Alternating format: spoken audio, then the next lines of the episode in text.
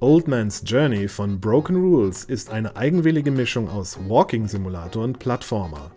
Der Spieler begleitet einen alten Mann auf seiner Reise durch eine wunderschön handgezeichnete Naturlandschaft. Um voranzukommen, muss er die einzelnen Bildebenen verschieben. Anspruchsvolle Puzzle gibt es nicht. Im späteren Verlauf sind bei einer Zugreise jedoch gute Reflexe gefragt. Old Man's Journey ist ein entspannendes interaktives Bilderbuch, in dem sich Spieler rund 90 Minuten verlieren können. Niemand sollte sich vom harmlosen Retro-Look des Action-Stealth-Abenteuers Vindictive Drive von Secret Society täuschen lassen. Statt eines knuddeligen JRPGs erwartet den Spieler ein düsteres Drama um Rache, Mord und Depressionen. Eine junge Hackerin muss es mit ihrem eigenen Vater aufnehmen, der sich als Mörder ihrer Mutter entpuppt. Nachdem sich der Spieler mit der umständlichen Tastatursteuerung angefreundet hat, darf er Sicherheitssysteme ausschalten, Wachen ausweichen und Computer hacken. Die Kämpfe werden in Echtzeit ausgetragen. Die rücksichtslosen Entscheidungen der Hauptfigur werden so manchen Spieler länger beschäftigen, spannend, melancholisch und originell.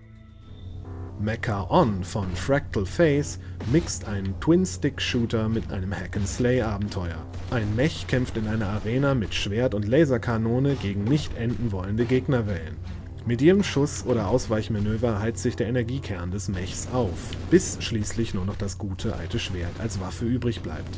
Ein fieser Bossgegner rundet das hektische Geschehen auf dem Bildschirm ab. Das Spiel erinnert an den Sega-Klassiker Virtual On. Zwar ist hier alles eine Nummer kleiner, aber schnelle Reflexe und die Begeisterung für Riesenroboter sind ebenso gefragt. Die Gamepad-Steuerung ist etwas unpräzise, spannend und herausfordernd ist Mecha On aber allemal.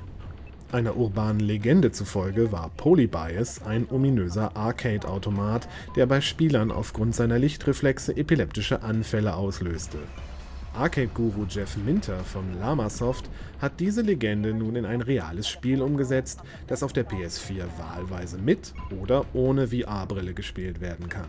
Der Arcade-Shooter besteht aus schier endlosen Tunnelkursen, auf denen dem Spieler allerhand bunte Objekte entgegenfliegen, darunter Minotaurenköpfe.